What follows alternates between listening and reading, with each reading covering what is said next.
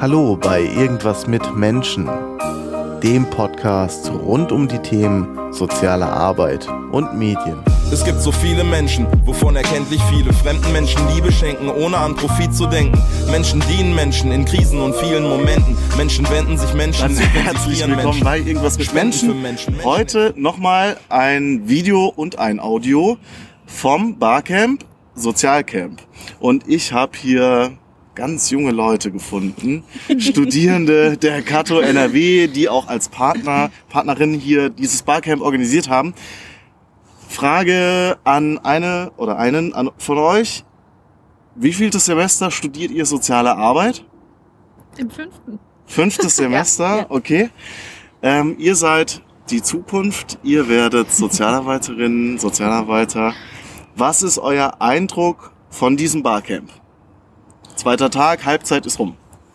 Marie, leg los. Ja, ja also ähm, wir hatten uns gestern schon zusammengesetzt und uns Gedanken darüber gemacht, wie wir bis jetzt, also in der kurzen Zeit, da hatten wir ja erst drei Sessions, ähm, wie wir bis jetzt das Barcamp wahrgenommen haben. Und da waren wir uns eher auch unsicher und auch nicht gleich un, also wir waren uns auch nicht ganz einig, weil viele Leute waren der Meinung, dass es halt eben, man merkt halt, von wem es organisiert ist. Man merkt auch, welche Altersgruppe hier an Vielzahl präsent ist. Jedoch haben wir halt auch von vielen gehört, die dann auch wieder gesagt haben, dass es eben trotzdem eine gute, ein gutes Konzept ist und dass man trotzdem viel lernen kann, mal eine andere Sicht auf Sachen bekommt. Und da muss ich sagen, heute bei meiner ersten Sitzung bin ich komplett begeistert von dem Konzept, von der Idee, von der Umsetzung. Es war unglaublich spannend, es war unglaublich mitnehmend und begeisternd, aber es gibt halt auch Sachen, die einen eben nicht so interessieren. Das macht halt ein Barcamp aus. Wer von euch war schon mal auf dem Barcamp davor? Kanntet ihr das Konzept? Keiner, keiner, keiner von euch. Okay. Das, was mir aufgefallen ist, ich weiß nicht, wie es euch geht, aber bei der Vorstellungsrunde, jeder nennt drei Hashtags, mhm. ähm, kam super oft irgendwie dieses Digitale zum ja. Tragen. Ja? Jetzt seid ihr eine Generation, die, denke ich, äh, sehr intuitiv mit diesen Tools umgeht. Dazu hätte ich zwei Fragen, die mich wirklich brennend interessieren würden. Nummer eins, wie nutzt ihr denn in eurer Freizeit oder ganz persönlich im Studium mit Kommilitoninnen und Kommilitonen, wie nutzt ihr diese digitalen Tools? Könnt ihr Beispiele geben? Ja, wir sind natürlich zum einen vernetzt auf unserer Facebook-Seite allgemein. Wir haben eine allgemeine Kato Köln soziale Arbeitgruppe, dann nochmal von unserem Semester separat. Ähm, wir haben viele WhatsApp-Gruppen intern untereinander in den einzelnen Seminaren. Ähm, auf Instagram sind wir eigentlich auch alle miteinander verlinkt.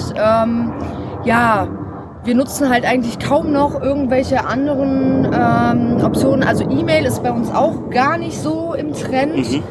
Ähm, wir nutzen eher immer die Apps. Äh, leider gibt es von unserer Kato-Seite noch keine App. Also es äh, wäre natürlich was sehr Innovatives für uns, dass wir direkt unsere Noten und alles auf einem äh, Klick haben. Aber ich denke, dass ähm, die digitalen Medien noch mehr in der Zukunft vertreten sein werden. Unser Dekan hat auch jetzt iPads angeschafft für unsere Hochschule, weil er auch sehr viel Wert auf den Ausbau quasi der digitalen Medien bei uns an der Hochschule äh, setzt. Und ja, wir hoffen, dass das in nächster Zeit äh, zügig noch vorangeht, dass mhm. wir noch mehr Tools einsetzen können. Gibt es noch andere Beispiele, andere Erfahrungen, wie ihr täglich, wahrscheinlich Smartphone, das ja. Tool, das Gerät, mit dem am ehesten Digitalisierung ver verbunden ist, welche Kanäle nutzt ihr da und wozu nutzt ihr die? Also meine Beobachtung ist, Facebook zum Beispiel für ganz alte Leute, ähm, nicht schnell genug, nicht personalisiert genug. Könnt ihr da nochmal einen Eindruck geben, wofür ihr digitale Tools und Medien nutzt?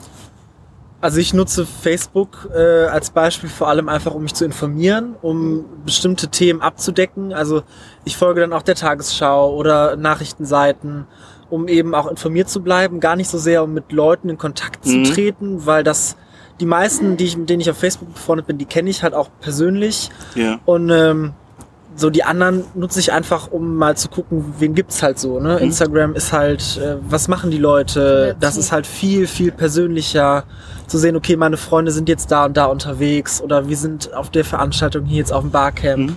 Das heißt, so also näher am Leben irgendwie so ein bisschen Ja. teilnehmen können? Ist ja, es das? Ja. Es ist Teilhabe auf jeden Ja. Fall, auch am Alltag von den äh, anderen. Natürlich erfährt man auch immer wieder schöne andere Sachen von den Kommilitonen, was sie so im Alltag machen, ne?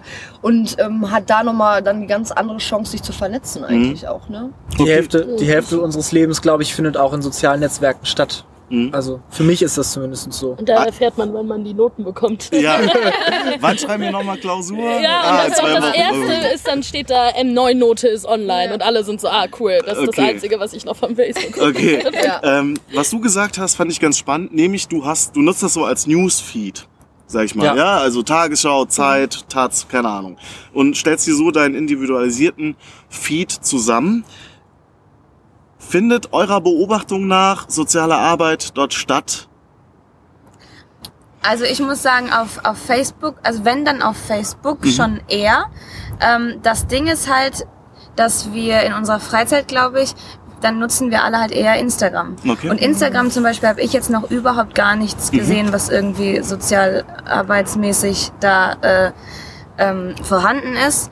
Ähm, Facebook ist halt, wie gesagt, also zumindest bei mir so und ich bekomme das auch von vielen mit, ähm, dass es halt wirklich um viel Organisatorisches geht. Ähm, aber das ist wirklich so ein bisschen äh, aus dem Trend gekommen. So also eher so alte ne? Leute, genau. Mhm. Ähm, wenn es, wenn jetzt nicht die Kato-Seite da wäre, ich glaube, ich wäre auch nicht mehr so viel auf Facebook. Ich würde, ich, also ich nutze eher Instagram zum Beispiel ähm, in meiner Freizeit und ähm, ja, da ist einfach, finde ich, ga- gar nichts vertreten. Noch eine Frage dazu, weil das finde ich auch super spannend. Ihr seid angehende Sozialarbeitende. Ihr setzt euch auseinander mit sozialpolitischen Themen, äh, mit Gesetzen, SGB, hoch und runter, Philosophie, Psychologie, äh, Soziologie, all solche Themen.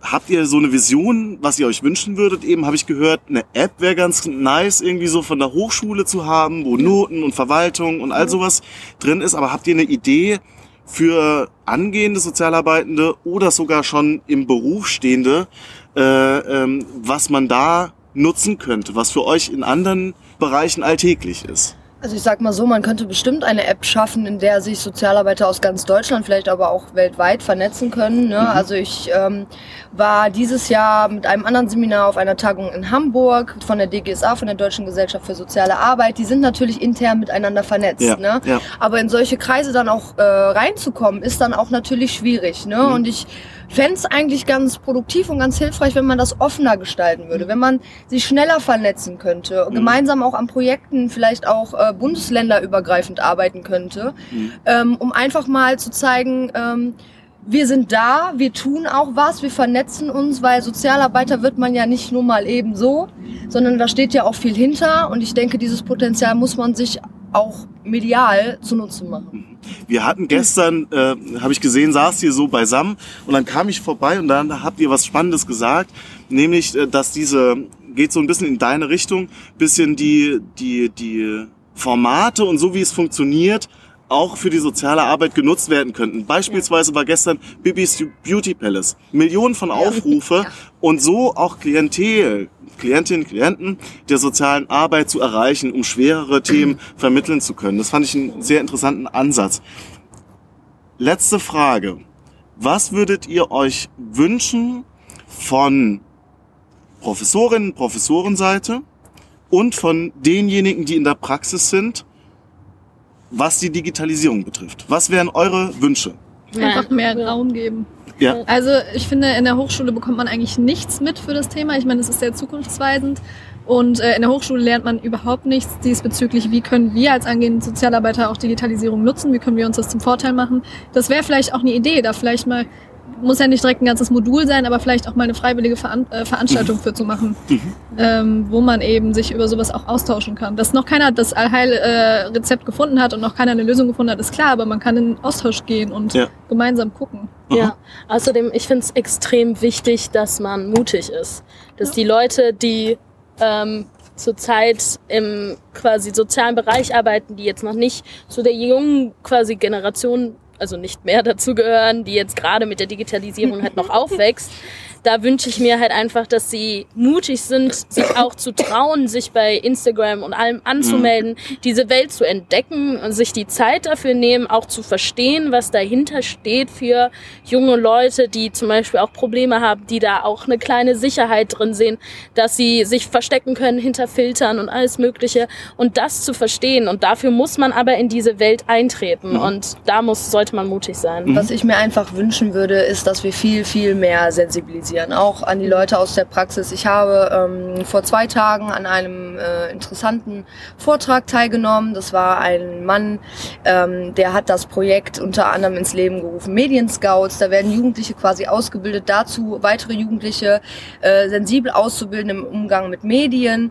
Ähm, ich finde, wir sind mittlerweile in einem Zeitalter, da bringt es nichts mehr mit dem Finger zu zeigen und zu sagen, das ist blöd. Wir müssen ähm, Wege finden, wie wir das, sag ich mal, umgänglich machen können. Zum Beispiel, wenn wir jetzt mal ein Thema ansprechen, Sexting.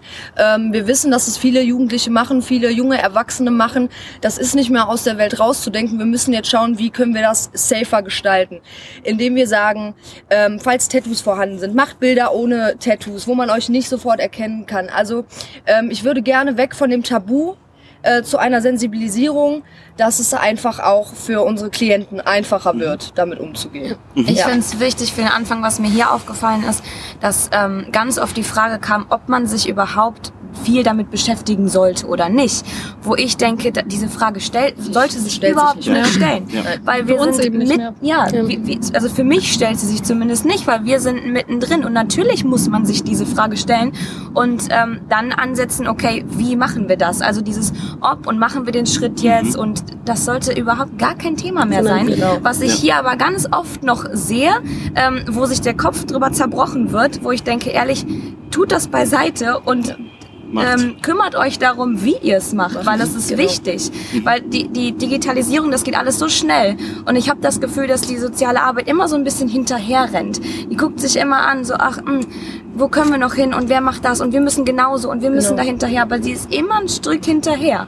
Und da denke ich, ist es wichtig, sich die jungen Menschen jetzt mal ranzuholen und die mal auch, auch mal zu fragen, so was wollt ihr, was macht ihr, was braucht ihr, wo, in welchen Mediennetzwerken bewegt ihr euch und äh, was fändet ihr einfach cool.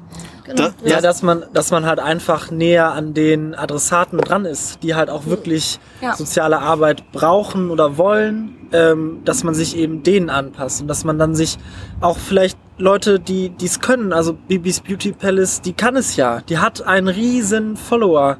Äh, Kreis und dass man sich halt die Techniken und Verfahren, die die benutzen, auch zunutze macht. macht, ja. Und Ja. eben einfach dann dadurch die, die Jugendlichen, die ja die Zukunft sind, erreicht ähm, und so eben auch soziale Themen besser in der großen Mehrheit verbreiten kann. Zwei Sachen habe ich rausgehört. Einmal euch als angehenden Sozialarbeitenden zuzuhören, ähm, euch eine Stimme geben. Anderer Punkt, mit den Klientinnen und Klienten reden, weil das deren Lebensrealität ist. Ja, das sind die zwei wesentlichen Punkte, die ich mitgenommen habe. Alles klar. Danke, dass ihr mit mir gesprochen habt. War eine sehr kurze Session. Ja. Ähm, ich komme bestimmt mal an die Kato äh, und wir reden ein bisschen länger. Ich wünsche euch noch super viel Spaß. Ihr habt noch eine Session, die wird, glaube ich, äh, Bombe. Äh, ich werde auf jeden Fall dran teilnehmen. Äh, danke, dass ihr mit mir gesprochen habt. Ja, Ja, danke dir. Danke. Tschüss.